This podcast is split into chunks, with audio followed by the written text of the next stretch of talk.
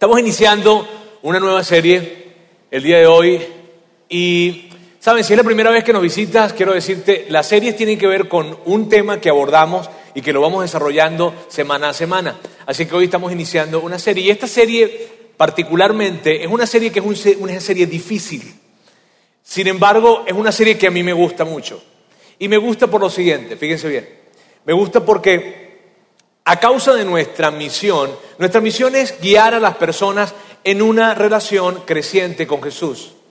Y, nos gusta pensar que esa relación creciente debe ser una relación sólida, una relación que se va desarrollando sobre algo real, no algo superficial, no, no algo vacío, no tratando de vender algo o algo vacío, no, sino algo real, algo sólido. Y esta serie tiene la particularidad que al final de esta serie el efecto que tiene es ese.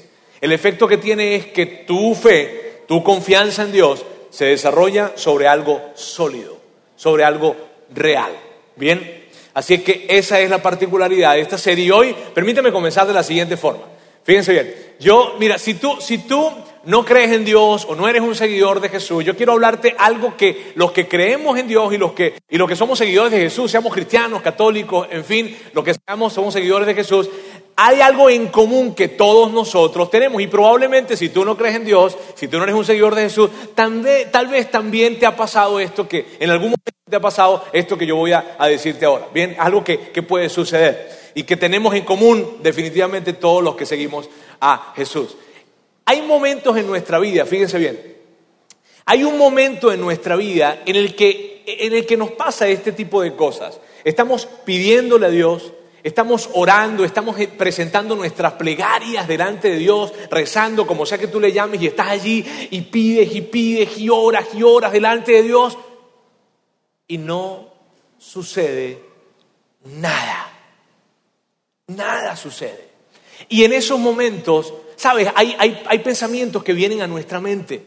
Y este eh, pensamientos como los siguientes. Fíjense bien, Dios, Dios parece que, no está atento. Pensamientos como este, Dios parece que no, no me va a ayudar o no me quiere ayudar. O Dios, definitivamente Dios va a llegar tarde. Dios va a llegar tarde. Son pensamientos que vienen a nosotros cuando de repente decimos, oramos, oramos, pedimos, pedimos y no sucede nada. Y, nos sentimos muy mal, ¿sabes?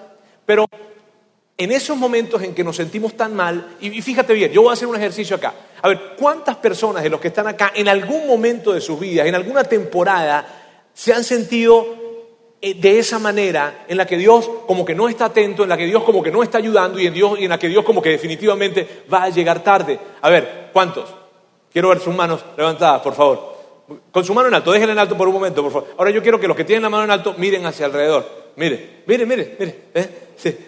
No nos pasa solamente a nosotros, no es una sola persona la que le pasa. Y cuando tú ves que todos tienen la mano levantada, como que, ah, es como que más, no, la carga compartida es más ligera. En fin, el punto es que nos pasa. Y ya nos sentimos bastante mal ante una situación como esa, pero hay algo que viene para empeorar ese tipo de situaciones. Hay dos cosas que suceden que empeoran ese tipo de momentos, que hacen que ese momento sea aún más difícil. ¿Sabes? Y tal vez por esas razones es que nosotros hemos decidido tomar esta serie y abordarla durante tres semanas. ¿Ok?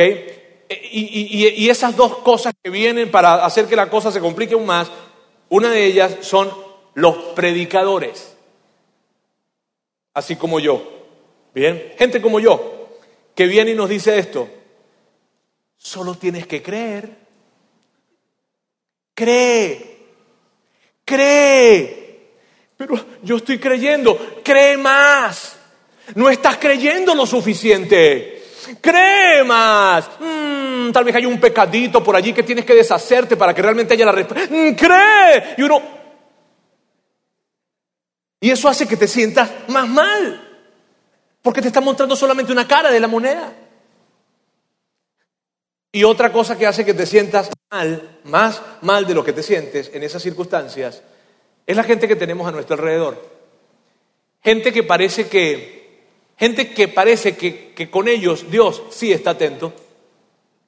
Sabes, nosotros estamos pidiéndole a Dios por un empleo y ellos están tratando de escoger cuál de las cuatro ofertas que tienen por delante van a agarrar.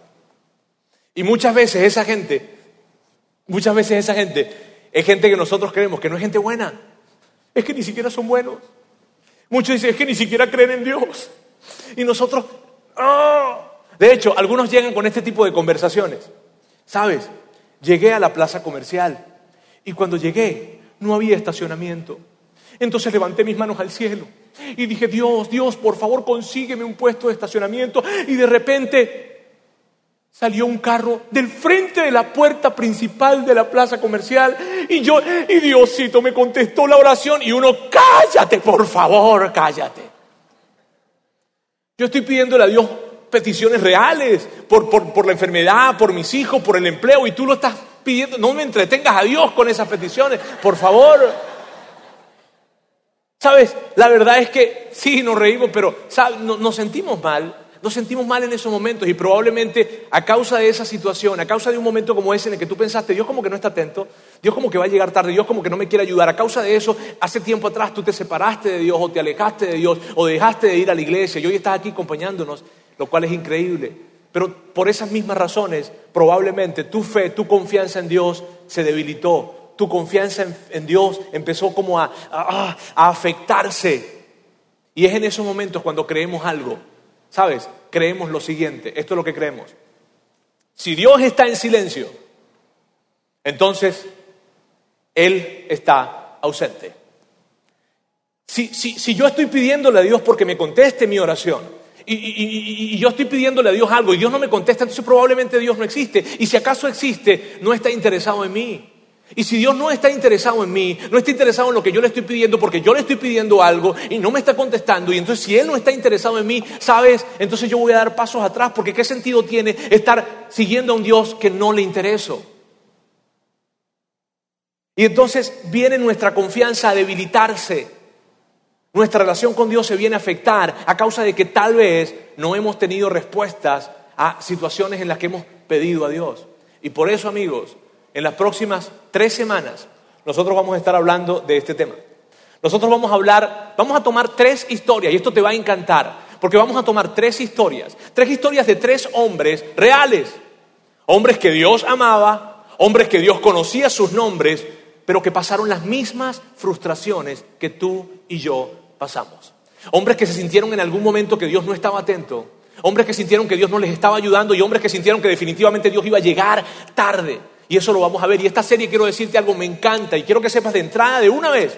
Quiero que sepas cuál es mi propósito, qué es lo que yo estoy buscando con esto, qué es lo que queremos que suceda en estas tres semanas y que tú puedas estar con nosotros estas tres semanas. Esto es lo que yo quiero que suceda. Mira bien, lo que yo quiero que pase es que tú y yo podamos darnos cuenta que podemos pasar por esos momentos, por esos momentos en los que sentimos que Dios no está atento, por esos momentos en los que sentimos que Dios no nos va a ayudar, por esos momentos en los que sentimos que Dios va a llegar tarde y aún así podamos mantener nuestra confianza en Dios, podamos mantener nuestra fe en Dios, porque Dios definitivamente no es un Dios que es desatento, no es un Dios que no quiere ayudar y Dios definitivamente nunca, nunca, nunca llega tarde. Y, esta serie me parece tan útil. Y me parece tan útil porque, primero, no es algo que yo te quiero vender para nada. De hecho, tal vez voy a ser un pésimo vendedor en esta serie. Pero me encanta porque es una serie tan útil. No se trata de que, de que vamos a ver una promesa en la que Dios nos va a sacar de la crisis en la que estamos. No, no se trata de eso. Me parece que es súper útil por lo siguiente, porque vamos a ver historias de hombres reales, de personas reales que Dios amaba que Dios conocía sus nombres y sin embargo vivieron las mismas frustraciones que tú y yo vivimos. ¿Sabes? Y por eso me encanta esta serie. Me encanta esta serie porque esta serie no se trata de respuestas simples. No se trata de que con 30 minutos de consejería tu matrimonio se va a arreglar. No se trata de que mañana en la mañana, no te preocupes que el empleo llega mañana en la mañana. No se trata de que hoy Dios te va a sanar. No. Se trata de que, aunque tú pases por momentos difíciles en tu vida, tú puedes tener la seguridad y la certeza de que Dios camina contigo, que Dios va a ir a tu lado, que Dios no está inactivo, aunque la respuesta que tú esperas nunca llegue. De eso se trata esta serie. Y vamos a ver la primera historia. ¿Está bien? La historia, la primera historia que vamos a ver es la historia de un hombre del cual Jesús se expresó de esta manera. Jesús dijo, este es el mejor hombre que haya existido en la faz de la tierra o sobre la faz de la tierra. Es el mejor hombre. Imagínense que se expresaran así. Jesús se expresó de este hombre de esa manera. Pero para hablarte de esa historia, primero necesito hablarte de la historia detrás de la historia, o sea, algo que está sucediendo alrededor de esta historia y es súper emocionante. Necesito hablarte de un personaje que se llama Herodes el Grande. Y tal vez ustedes recuerdan este personaje porque es un personaje de historia, Herodes el Grande. Herodes el Grande le llamaron Herodes el Grande no porque fuera una gran persona, sino porque era un gran constructor.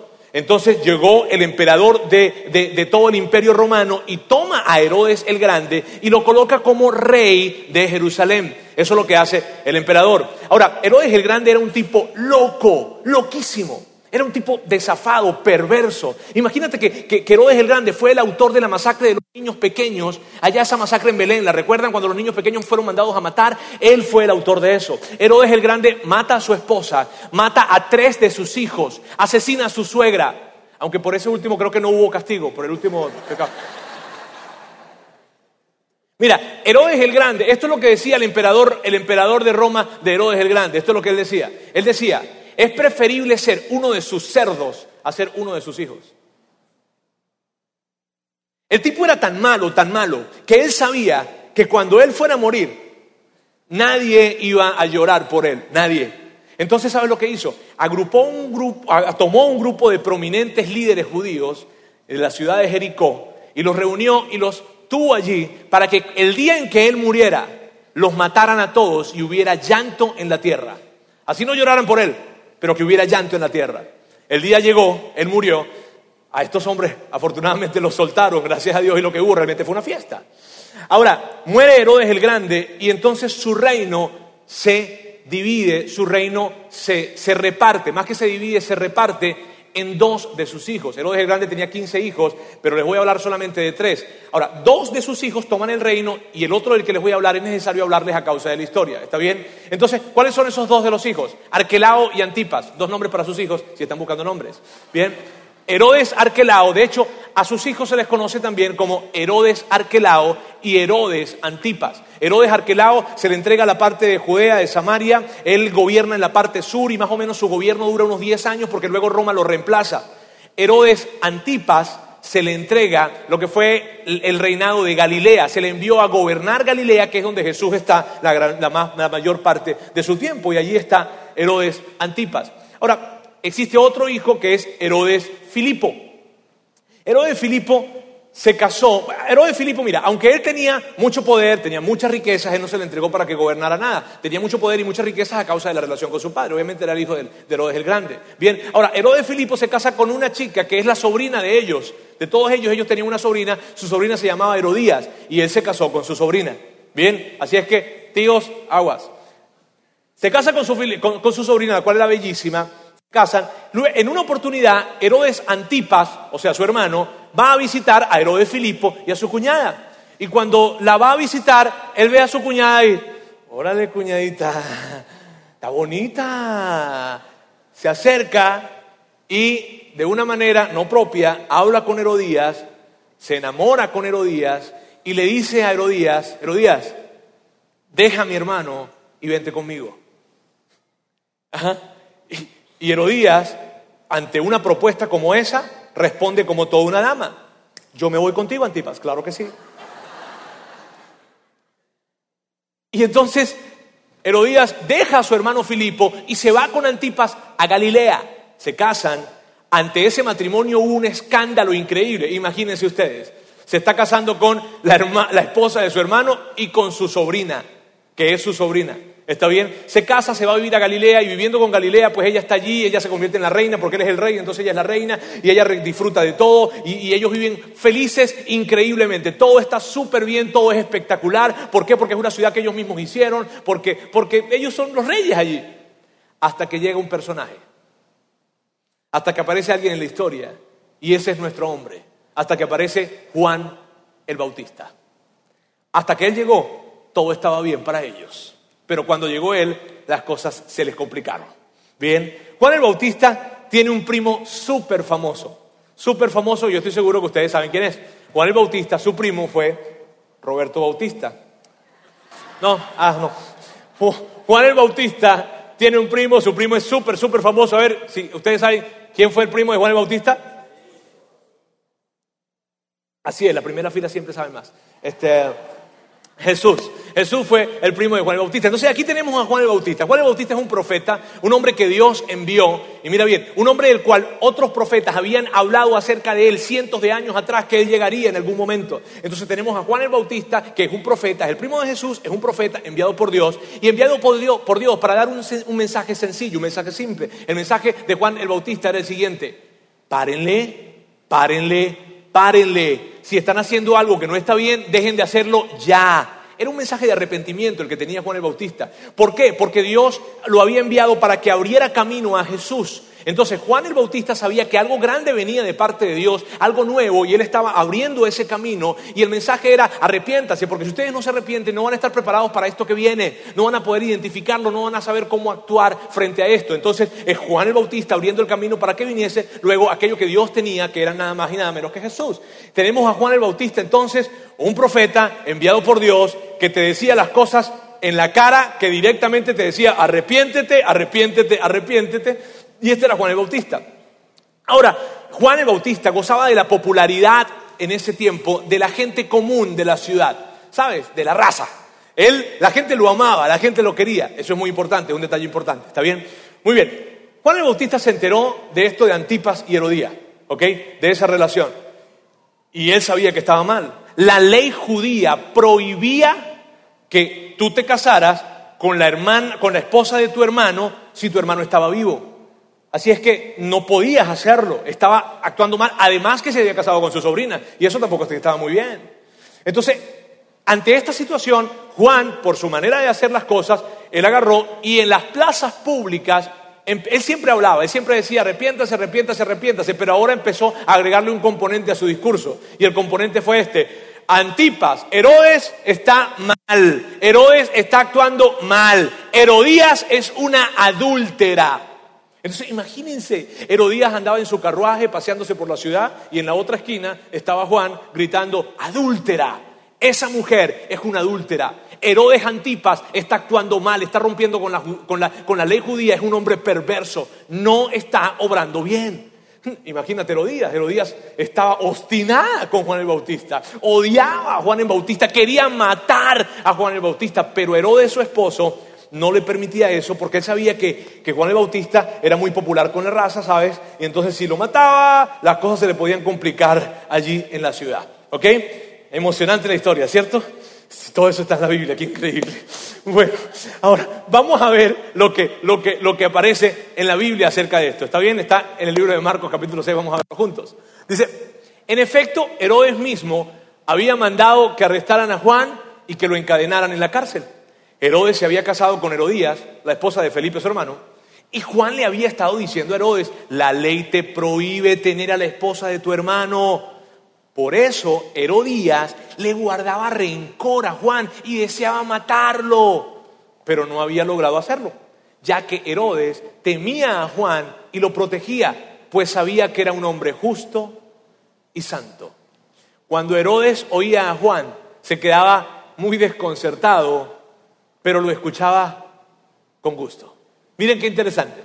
Eh, Herodes mete a la prisión a Juan, porque yo pienso que con eso también estaba bajando un poco de presión, ¿sabes? O sea, tanta presión por Herodías, mátalo, mátalo, mátalo, mátalo. Y él, no, no, no, no, bueno, al menos lo meto preso.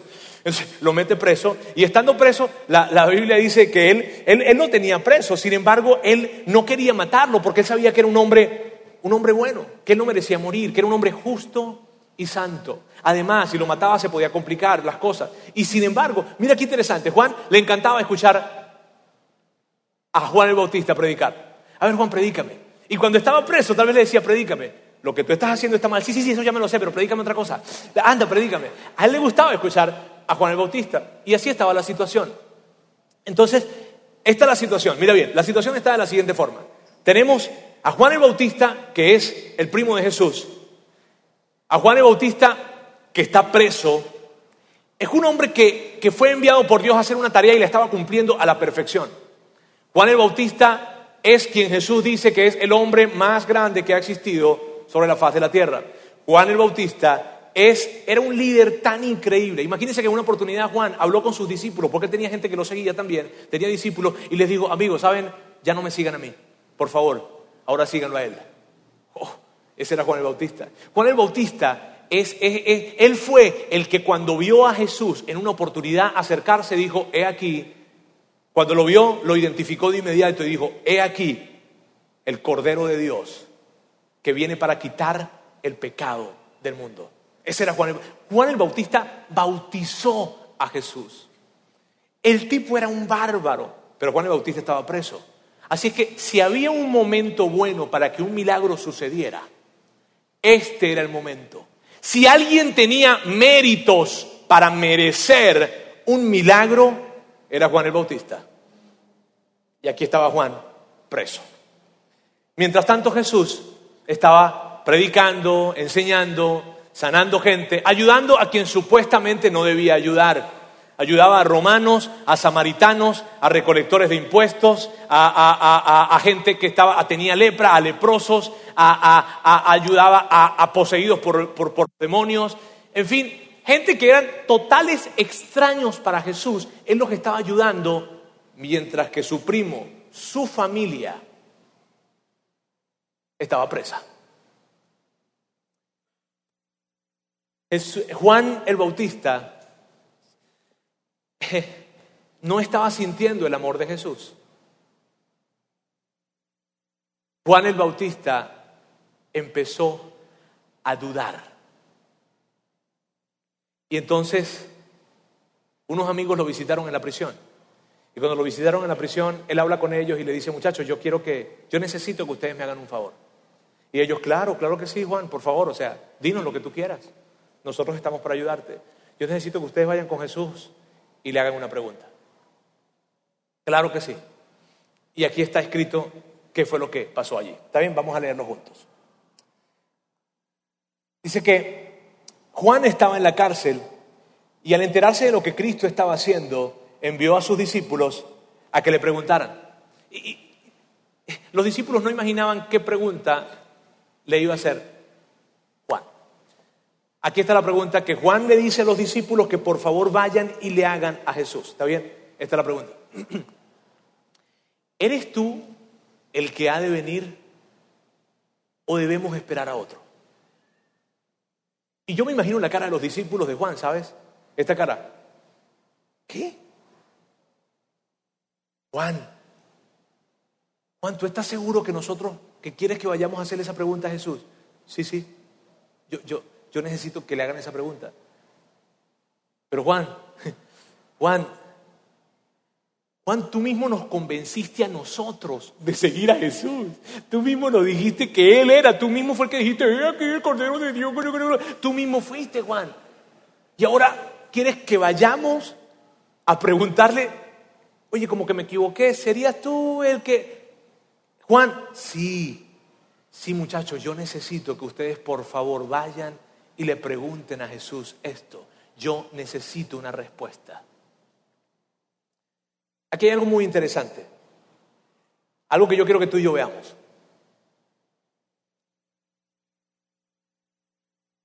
¿Acaso les parece interesante que cuando suceden cambios repentinos en nuestra vida, sean para bien o para mal, esos cambios vienen y afectan nuestra confianza en Dios.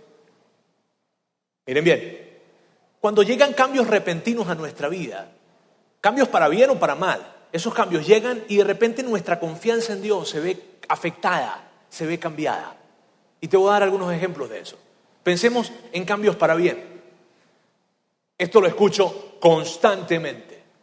Hombres de negocios que que tienen sus empresas y las, cosas no están yendo muy bien y entonces empiezan a pedirle a Dios, Dios, ayúdanos, ayúdanos, ayúdanos. O tal vez gente que no tiene empleo y empieza a pedirle a Dios, ayúdame, ayúdame, ayúdame. Y sus oraciones son tan intensas, sus oraciones son tan grandes, sus oraciones son tan profundas que cuando tú las escuchas te conmueven.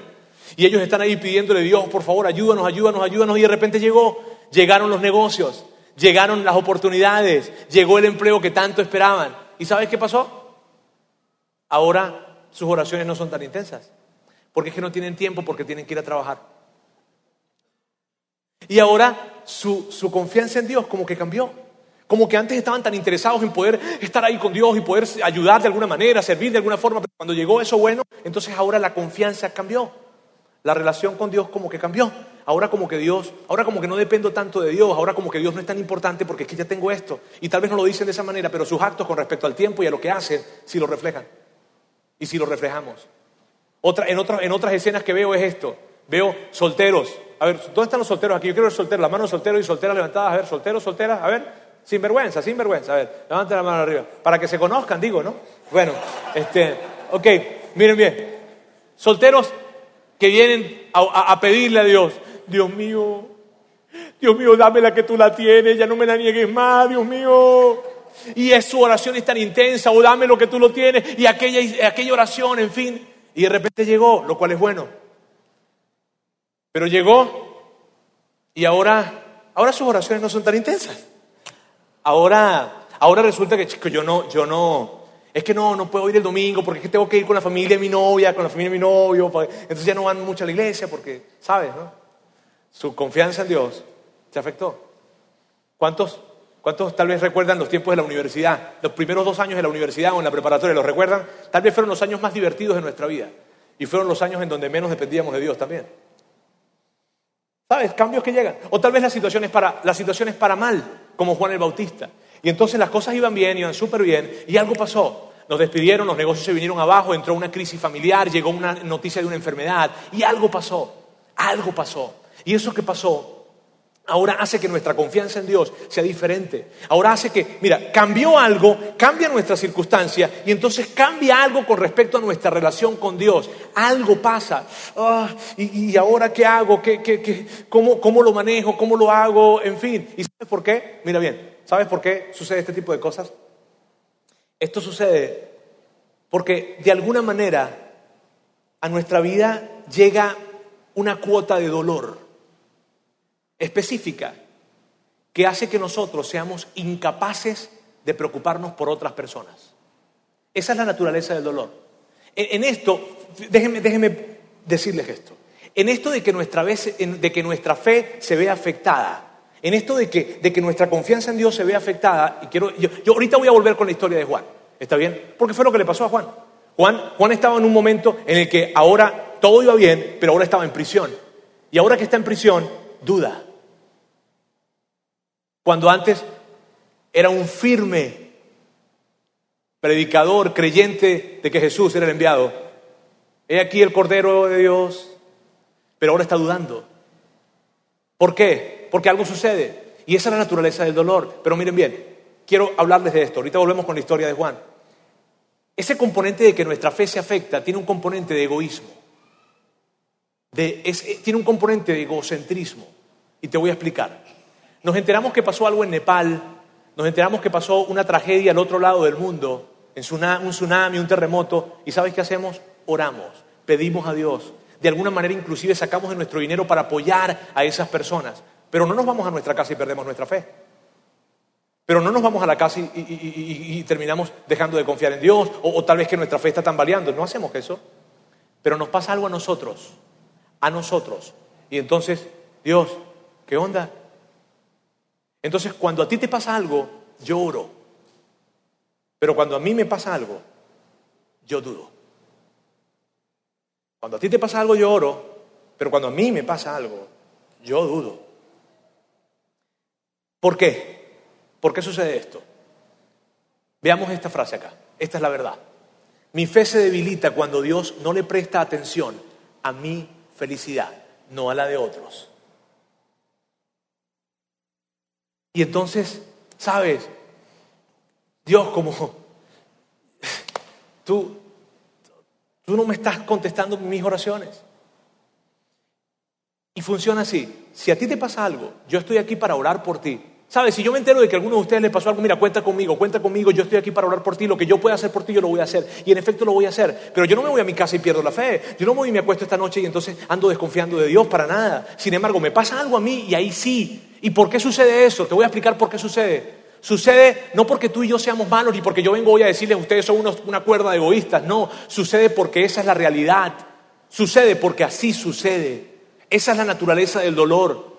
Llega un momento en nuestra vida, una cantidad de dolor que hace que nuestro mundo se reduzca, porque el dolor, eso es lo que hace. El dolor hace que nuestro mundo se reduzca. El dolor llega de una, en una intensidad en que nos impide preocuparnos por otras personas y así nos comportamos. Y es importante que tú y yo lo sepamos, porque cuando tú y yo lo sabemos, entonces enfrentaremos esos momentos de manera diferente. Cuando llega el dolor, no es que las cosas alrededor de nosotros cambiaron, no, sino que nuestro mundo se redujo, porque esa es la naturaleza del dolor. Y es lo que estaba pasando con Juan el Bautista, ¿sabes? Volvamos a Juan entonces. ¿Qué es lo que estaba pasando con Juan el Bautista? Lo que estaba pasando con él es que no importó todo lo que él había vivido, no importó todo lo que él había visto, no importó todo lo que él había experimentado. Mira bien, Juan el Bautista vio cómo el cielo se abrió, descendió una paloma, se colocó sobre Jesús y se escuchó una voz que decía, este es mi hijo amado. A él nadie se lo contó, él lo vivió, pero ahora está en prisión, está en un momento de dificultad y se olvidó. ¿Por qué? Porque nuestras circunstancias, nuestros momentos difíciles tienen ese efecto en nosotros, reducen nuestro mundo y nos impide ver más allá. Por eso la respuesta de Jesús es tan increíble, es tan poderosa. Vamos a verla juntos. Recuerden la pregunta. La pregunta fue, ¿eres tú o hay que esperar a otro? Le respondió Jesús, vayan y cuéntenle a Juan lo que están viendo y oyendo. ¿Sabes qué interesante es que Jesús no le dijo a Juan, sí, yo soy. ¿No les parece interesante? Sí, díganle que yo soy. ¿Y sabes por qué? ¿Sabes por qué Jesús no le dijo, díganle a Juan que yo soy? Porque Jesús sabía que esa respuesta no le iba a ayudar.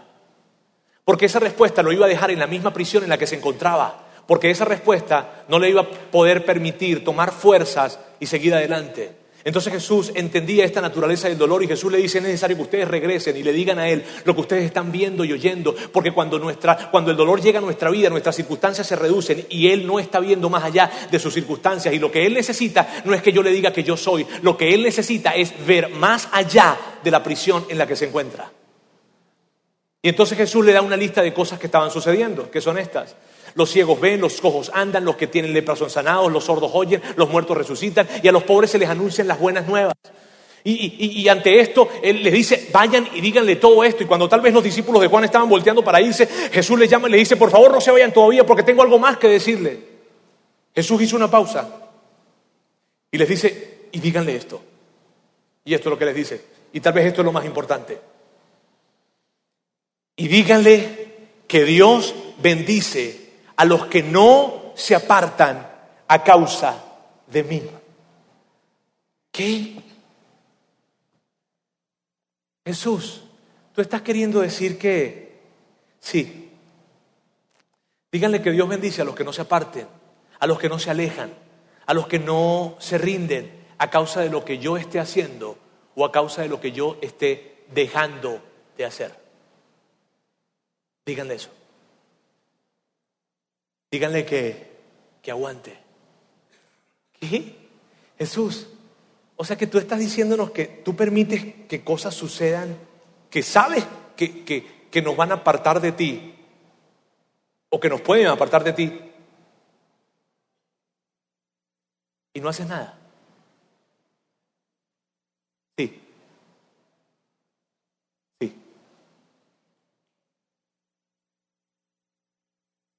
Jesús, pero tú sabes que Juan el Bautista está en la cárcel y que está dudando porque está en la cárcel. Sí, yo lo sé. Por eso necesito que vayan y le digan que aguante, que aguante. No, no, no, Jesús. Jesús, tú, Jesús, algo entre ustedes. Ustedes son primos y de chiquiticos hubo problemas con ustedes y, y tú te estás vengando. No puede ser. Nosotros no podemos creer, Jesús, que, que, que, que o sea, mira, el tipo se ha portado bien, el tipo hizo lo que Dios le dijo que hiciera, él te abrió camino, él se hizo para atrás para que tú, para que los demás te siguieran a ti, o sea, él te bautizó, él, o sea, él es la persona increíble. Jesús, tú, tú tienes algo tuvo que haber hecho. Él hizo algo mal. Juan hizo algo mal. Juan, Juan se peleó contigo, Juan hizo algo mal porque tú estás en esto y Jesús no, no, no se trata de eso. De hecho, miren lo que Jesús le dice a ellos inmediatamente después. Le dice, le digo la verdad, de todos los que han vivido, nadie es superior a Juan el Bautista. Y ellos no lo pueden creer y dicen, ¿qué? O sea que tú crees que el tipo es el mejor hombre que ha vivido y lo vas a dejar en prisión. Sí. Y por eso necesito que, que ustedes vayan y le digan a Juan que aguante, que no se rinda solo porque yo he decidido no hacer nada.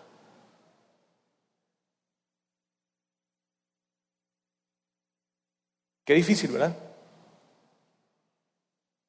Qué difícil esto. Les voy a decir qué es lo que está pasando aquí.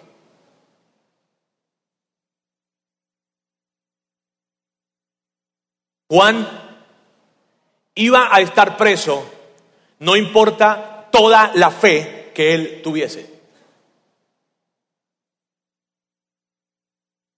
Juan iba a estar preso, no importa todo lo obediente que él hubiese sido. Jesús sabía que Juan, para Juan era difícil mantener la fe en él, porque Jesús tenía el poder de sacarlo de prisión y no lo estaba haciendo. Pero hay algo aquí que no quiero que dejemos de ver. Hay algo que no podemos perder de vista, que está implícito.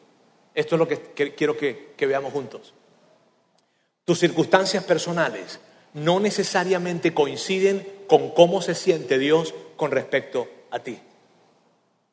¿Sabes por qué? Porque tú y yo tenemos esta tendencia cuando Dios no nos está contestando o cuando no sucede nada en nuestras peticiones, lo que nosotros creemos es que algo estamos haciendo mal. Lo que nosotros creemos es que Dios está enojado con nosotros, que Dios no nos ama, que Dios se ha mantenido distante de nosotros. Pero la historia de Juan queda claro para mí que lo que a mí me sucede y lo que a ti te sucede no necesariamente revela lo que Dios está sintiendo por ti. Si tú quieres saber cuáles son los sentimientos de Dios hacia ti, si tú quieres saber cuáles son los sentimientos de Dios hacia ti, es necesario que veas lo que sucedió en la cruz. No lo que sucede en tu casa, no lo que sucede en tu matrimonio, no lo que sucede en tu vida amorosa, no lo que sucede en tu salud, no. Tú quieres saber qué, cuáles son los sentimientos de Dios hacia ti. Por favor, mira la cruz. Allí hay la muestra de amor más grande que puede haber. Pero no a la situación que estás pasando o que estás viviendo. Ah, sí, está bien. Por favor, no cometamos ese error, amigos. No cometamos el error de creer que nuestras circunstancias revelan lo que Dios siente por nosotros. Y tú dices, sí, está bien, bien, Roberto, pero, pero ¿qué hago? Y luego, ¿y cómo, cómo le hago? ¿Cómo, cómo, cómo, ¿Qué hago cuando Dios parece que no está atento? La respuesta de Dios para nosotros es la misma respuesta que Dios le dio a Juan. Vamos a leerla o vamos a verla. Cuando Dios parece que no está atento, mira hacia atrás y recuerda. Mira hacia afuera de tus circunstancias y reflexiona. Cuando Dios parece que no está atento, amigos, veamos hacia atrás. Recuerda, mira hacia atrás. Mira hacia atrás cuando Dios vino e intervino en tu vida, e intervino en tu matrimonio, cuando Dios te contestó esa oración que le hiciste hace años atrás. Cuando Dios te rescató de esa situación en la que estabas metido. Cuando Dios vino y de repente eh, te ayudó y cuando tú miras atrás dices la única manera en que yo hubiese podido pasar por esto y que tuve la fuerza para pasar por eso es porque definitivamente Dios estuvo conmigo. Mira hacia atrás y recuerda todas las veces que Dios contestó las oraciones que tú le presentaste. Recuerda todas las veces en las que Dios intervino. Recuerda aquella vez cuando tú eras adolescente y le pediste a Dios y tuviste una experiencia increíble con Él y tu vida nunca más volvió a ser igual. Recuerda cada vez que Dios intervino en tu vida. Recuerda, recuerda recuerda, recuerda. Porque cuando tú y yo recordamos, recordamos, recordamos, tomamos el valor de recordar a Dios como un Dios real que fue en nuestra vida y que en este momento sigue siendo un Dios real. Aunque, aunque. Mira hacia afuera.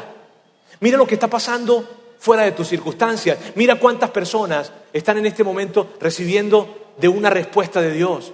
Mira cuánta gente está de alguna manera conectándose con Dios y sus vidas están siendo transformadas. Y entonces reflexiona en que Dios, aunque parece inactivo, está actuando. Aunque parece inactivo, Él está actuando. Entonces, por favor, cuidémonos de esto. La historia de Juan, queridos amigos, la historia de Juan no terminó bien. La historia de Juan terminó mal. La historia de Juan termina en una fiesta con mucho licor, mucha música, un baile medio exótico y la cabeza de Juan el Bautista colocada sobre una bandeja de plata. Entonces, esta es la verdad. Si quieren conocer la historia y qué es lo que pasó, por favor, búsquenla. Esta es la verdad. Esta es la verdad. Juan el Bautista murió decapitado. Y Jesús, su primo, no intervino.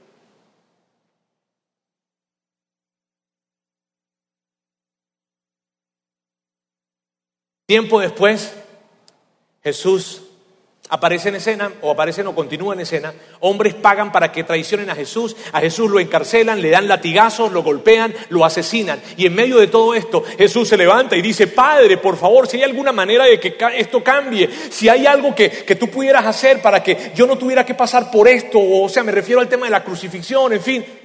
¿Y sabes cuál fue la respuesta de su Padre?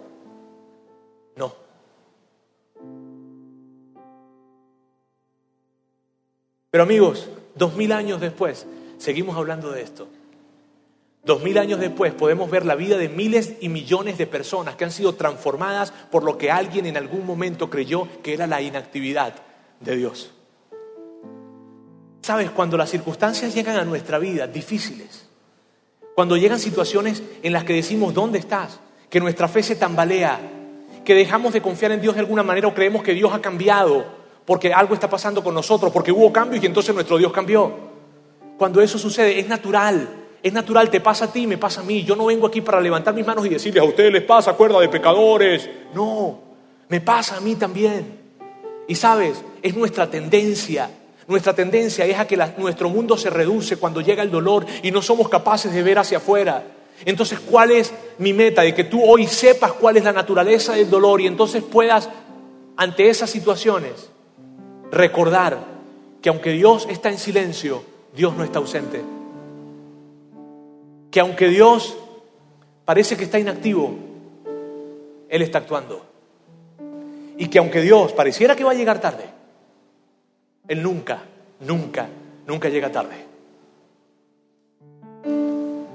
Y entonces, que tú pudieras recordar, porque de esto se trata, que cuando pases por esos momentos difíciles, tú puedas mirar atrás y recordar todo lo que Dios ha sido en tu vida. Y mirar afuera de tus circunstancias y reflexionar en todo lo grande que Dios está haciendo en la vida de otros. Algo más importante aún, y creo que es lo más importante, en esto de que pasó con en esto que pasó con Juan y con, o, sea, con los discípulos de Juan y con Jesús, esa conversación, ¿sabes? Que tuvieron, yo, esto le va a parecer un poco raro, pero esto es lo que yo creo. ¿Está bien? Yo creo que hay un mensaje secreto, un mensaje que Jesús envió a los que iban a ser sus seguidores siglos después. Un mensaje para ti y para mí. Eso es lo que yo creo. ¿Qué mensaje? Roberto, ¿cuál es el mensaje secreto? Este. Dios bendice a los que no se apartan por causa de mí. Si el mensaje, miren bien, el mensaje Dios bendice a los que no se apartan a causa de mí. Si, ese es el mensaje, lo que significa es esto, que Dios está pendiente, que Dios sabe tus circunstancias que Dios sabe lo que estás pasando, que Dios sabe que tal vez tu fe está temblando. Y entonces como Él conoce tu nombre y como Él te ama y como Él sabe lo que estás pasando, claro que Él sabe lo que tú estás pasando, entonces Él te dice, aguanta, aguanta, porque al final de tu fidelidad yo tengo una bendición para ti. Aguanta, porque Dios bendice a los que no se apartan a causa de mí. Ese es el mensaje. Y, Dios sabe lo que estás pasando, entonces te dice, resiste, aguanta, mantente creyendo, no te rindas, aunque la respuesta que tú estás esperando no llegue. aunque la respuesta que estás esperando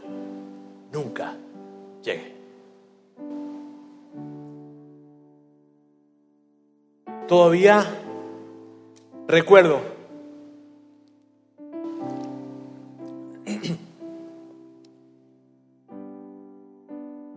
esa mañana en el hospital. Mi papá fue un hombre muy fuerte. Yo creía que mi papá era Superman. Nada lo hacía doblarse. Nada le hacía dar pasos atrás. Él era un hombre fuerte. Trabajaba con maquinarias fuertes y él las cargaba él solo. Y cuando los obreros no podían hacerlo, él se levantaba al lado de ellos y les decía, tontos. Ese era papá, fuerte.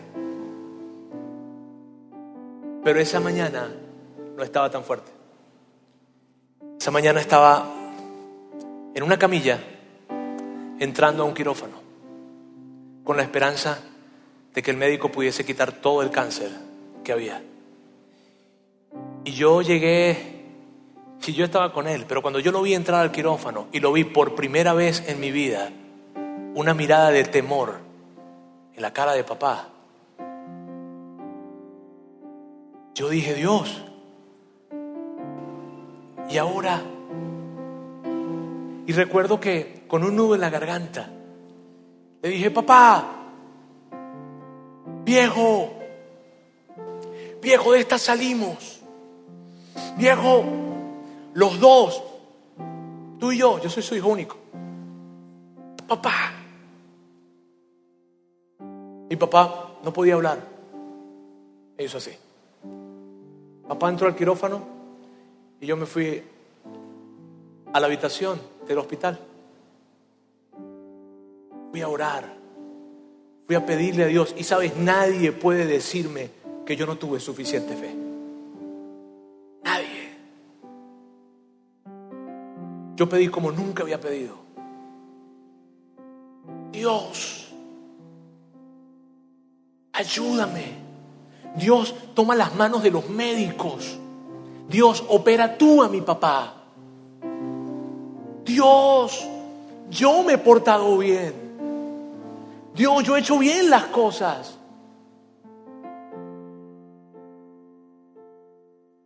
Papá salió